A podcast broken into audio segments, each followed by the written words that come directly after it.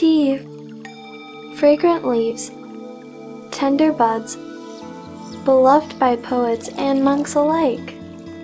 I draw water from the aromatic spring, as falling petals adorn the scene. Then I heat up a stone cauldron to brew and try the freshly harvested tea.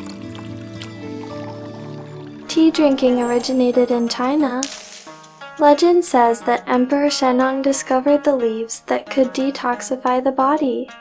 Later, tea was transformed from a health treatment to a social beverage, and drinking tea became the social activity for the literati and commoners alike.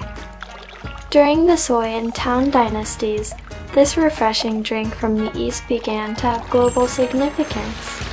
About 1,500 years ago, tea was brought to the Western realms through the Silk Road routes, boosting along with it the Chinese porcelain trade. Around 800 years ago, tea culture spread to Japan. Japanese monks drink tea while meditating. This gradually evolved into the Japanese tea ceremony.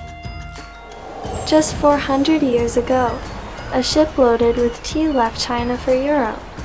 Since then, Chinese tea has been a familiar drink and a key import to Europe. The era of tea as a mass commodity began.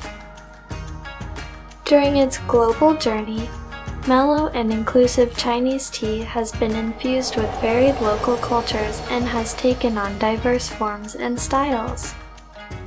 Tea culture embraced the eclectic essence of China's culture and was redefined based on customs of different regions.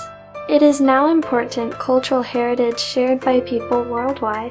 Today, when we drink tea, we are savoring its elegant and poetic qualities, an Eastern aesthetic charm, and also the shared yet diverse cultural memories of the world. Now, please join me for a refreshing cup of tea.